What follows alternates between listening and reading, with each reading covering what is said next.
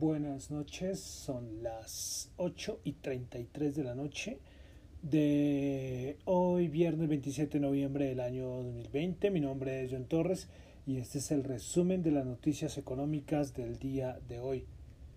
Saludo a los que nos están escuchando en este momento en vivo en Radio Dato Economía, los que nos escuchan en Spotify, en nuestro podcast y también los que nos escuchan en YouTube. Bueno, hoy, aleluya, no tuve problemas técnicos como si fue en los días anteriores porque, oh, qué dolor de cabeza.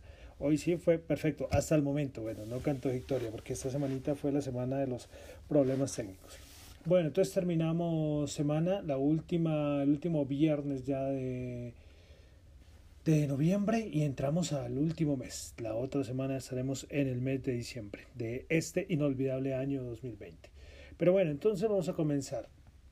Eh, salió en las horas de la noche de ayer, madrugada, una noticia y es que China determinó que los exportadores australianos han estado haciendo dumping de, en el mercado del vino y decidió imponer medidas antidumping provisionales en formas, eh, qué pena, para eh, como prohibir los depósitos sobre el vino importado de Australia. Esto lo dijo el Ministerio de Comercio de China. Inmediatamente, pues esto, pues imagínense una noticia de estas tras de que había algún problema ya entre Australia y, y China por todo lo del COVID. Eh, Australia hace unos meses se había hecho algunos comentarios en contra de China y ahora pues aparece este conflicto nuevo a causa del dumping. Eh, los que no saben eh, qué es el dumping, el dumping es como eh, cuando se vende por debajo del precio de, de coste de producción. ¿sí? Entonces la idea es que es una competencia desleal, entonces lo que yo hago es cojo, exporto y coloco mi precio de venta por menor al coste de producción. Entonces es una medida eh, que ha sido castigada por muchos países. Eh, antes se, se, se, miraba el dumping solamente por asuntos de comercio internacional, pero ya ocurre dumping social eh, en los tipos de cambio, hay hasta dumping ecológico. Bueno. Pero, pero bueno, quería entonces comenzar con esto. la ministra de Relaciones Exteriores de China dijo que las relaciones con Australia a partir de este caso de dumping pues han caído muchísimo. Esto afectó a los, al mercado, a las exportadoras de China, las que cotizan en bolsa, eh, perdón, las exportadoras australianas, las que cotizan en bolsa. Esto fue un golpe, un golpe duro porque van a, colocar un montón de medidas anti-dumping. Entonces quería comenzar con esta noticia del día de hoy en el, eh, bueno, entre el conflicto que hay entre China y Australia. Pasamos a eh, Europa y es que tuvimos el índice de confianza económica de la eurozona. El anterior había sido 86, perdón, el anterior había sido 91.1. Se esperaba 86, se fue 87.6. También el de confianza industrial. El anterior menos 9.2 se estimaba menos 10.9 y este del mes de noviembre fue 10.1 lo que cayó fuerte la confianza económica de, de 91.1 87.6. Tuvimos ventas minoristas en España medio octubre, eh, cambio anual. Anterior había sido una caída de menos 2.1 y esta fue una caída de menos 2.4, mes de octubre. Respecto al Brexit, eh, Michael Bernier, que es curioso que todas las negociaciones dicen como lo mismo, en que bueno, eh, las cosas están difíciles, eh, no se llega a ningún acuerdo, eh, el, Reino Unido no acepta todo esto, lo que le ofrece la Unión Europea sobre los, los accesos de los pescadores a ciertas aguas, pero, pero todos dicen lo mismo, pero se va avanzando, esto es muy curioso esto del Brexit, de verdad, qué, qué show, pero nada, otra semana y que supuestamente ya habían avanzado como 95% o algo así, pero, pero pero esto nada, o sea, esto sigue con las mismas diferencias de la semana pasada.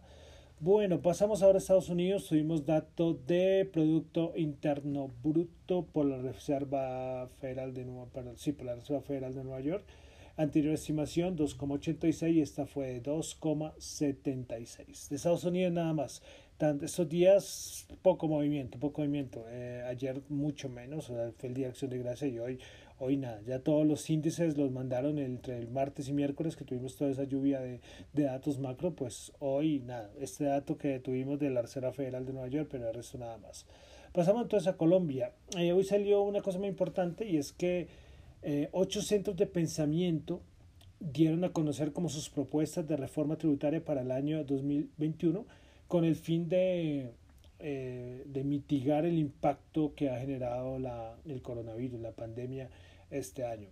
Eh, ¿Quiénes hacen parte de estos ocho centros de pensamiento? Pues hay un, hay un grupo de universidades y organizaciones de la sociedad, eh, hacen parte, por ejemplo, el Centro Externadista de Estudios Fiscales, el Observatorio de Hacienda Pública, de Trabajo, el Centro de Estudios de Derecho, el Observatorio Fiscal de la eh, Universidad Javeriana, eh, el Centro de Pensamiento de Política Fiscal de la Universidad Nacional. Bueno, hay varios, hay, como les digo, son ocho. Bueno, entonces ellos plantean y vamos a, no, voy a tratar de resumirlas porque entre las propuestas que plantean estos centros de pensamiento, podemos decir la creación de un test de proporcionalidad que evaluaría la idoneidad de los beneficios tributarios. También crear un impuesto al consumo de las bebidas azucaradas, un impuesto, unos impuestos verdes, eh, la creación de un impuesto que grave los servicios digitales, elevar la tarifa del impuesto predial y que se evalúe propuestas con el fin de transitar a una declaración de renta universal de personas naturales donde se bajen los umbrales tanto de ingreso como de patrimonio. Y también, por otro lado, se señala que son partidarios de grabar con IVA los productos de la canasta familiar teniendo en cuenta que su efecto en la población más pobre sería negativo.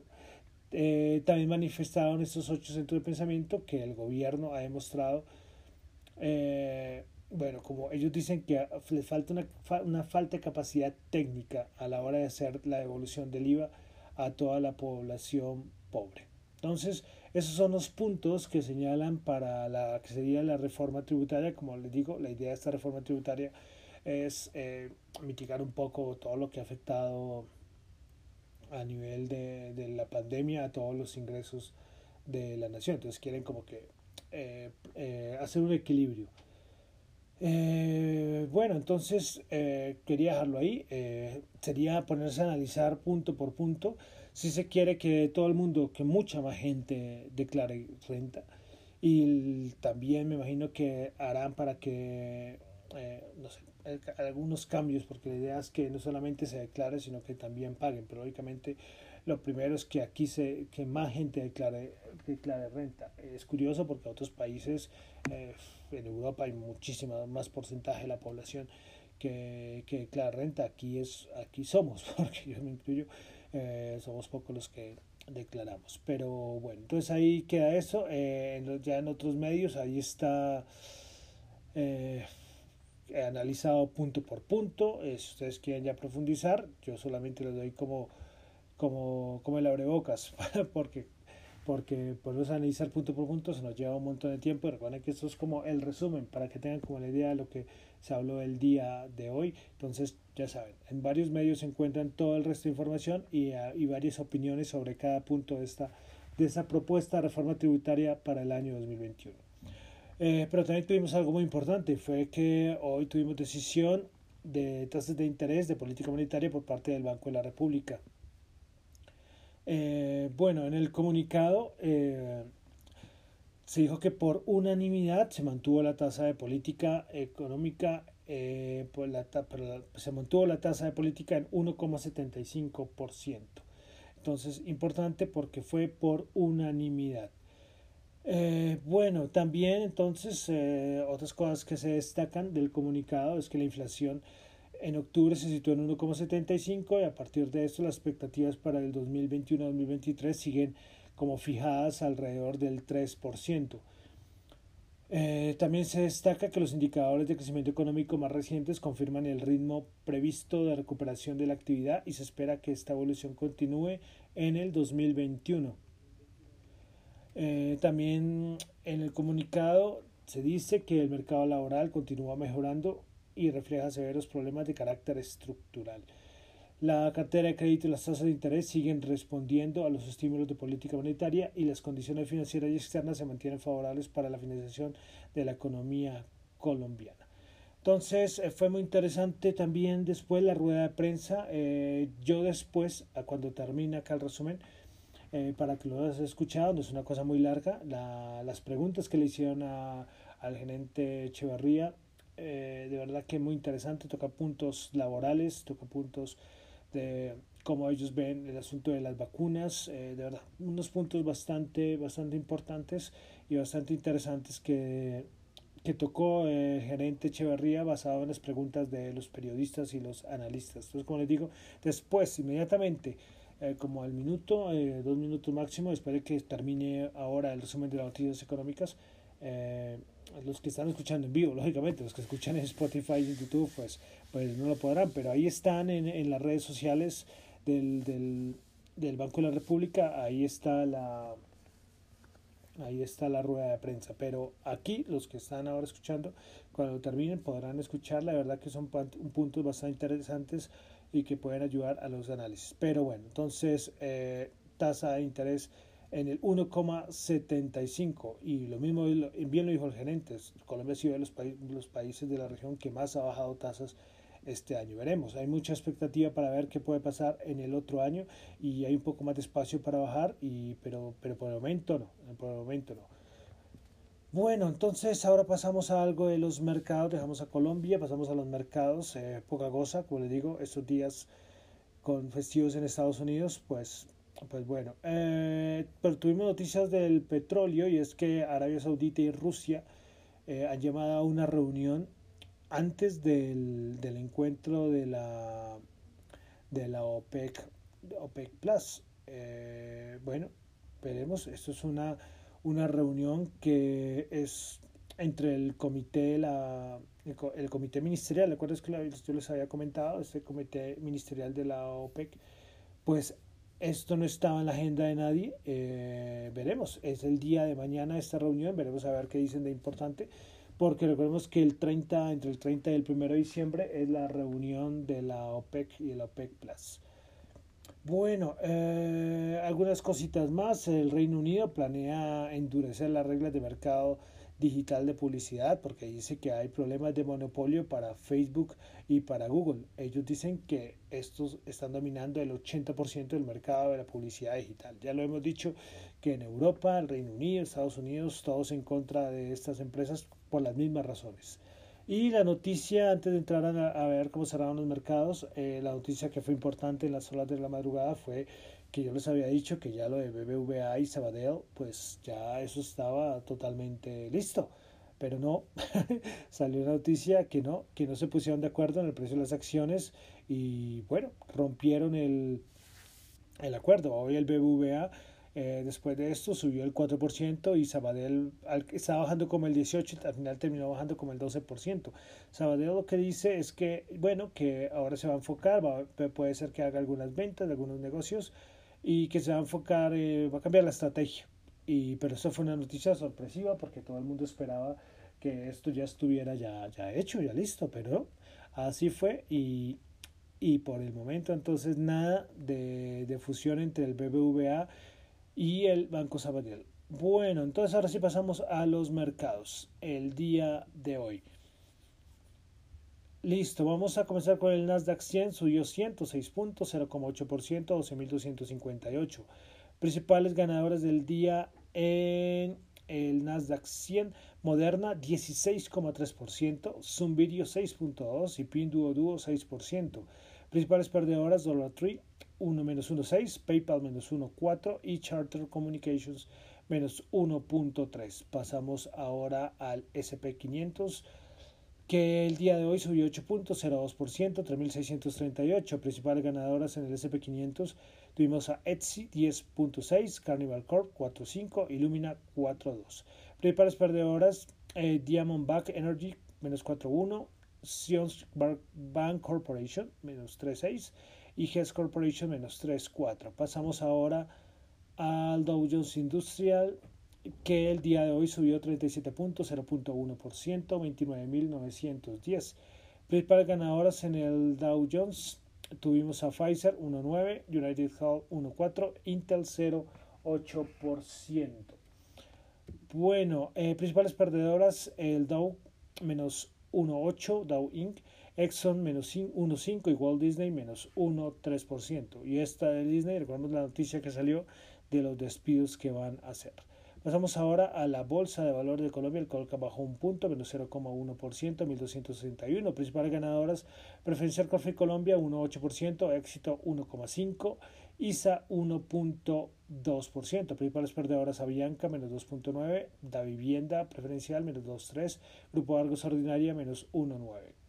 El petróleo 45.5 subió 0.5, Brent 48.2 subió 0.5. Eh, buena semana para el petróleo, ¿eh?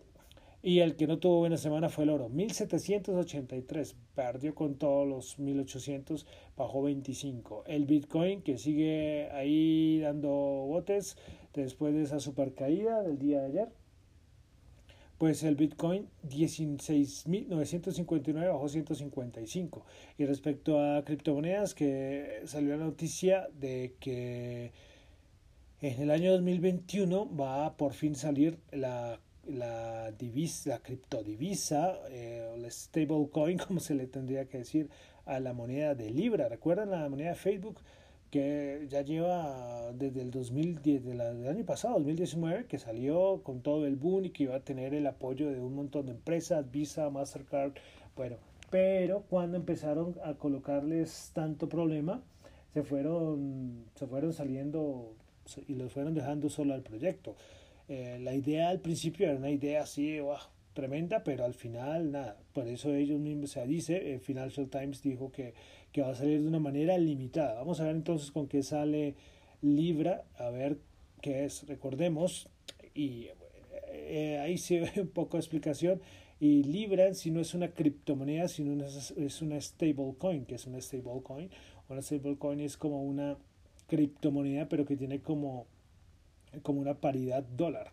Y esto sí ha tenido muchas críticas porque hay varias, Tether que es la principal, USD Coin, porque lo que dicen es que eh, como si fuera un montón de billetes de monopolio, pero como si tuvieran valor a, un dólar. Y de cierta manera es algo así, esta de las stablecoin. Entonces, veremos a ver el otro año eh, con qué nos, que, si por fin saldrá Libra. Bueno, y para finalizar, tasa representativa del mercado 3.611 bajó 9 pesos. Bueno, entonces con esto terminamos por el día de hoy el resumen de las noticias económicas. Recuerden que estos son análisis, reflexiones, opiniones personales, no es para nada ninguna recomendación de inversión. Entonces, bueno, me encuentran, mi nombre es John Torres, me encuentran en Twitter en la cuenta arroba Chu y en la cuenta de arroba Dato Economía. Muchísimas gracias.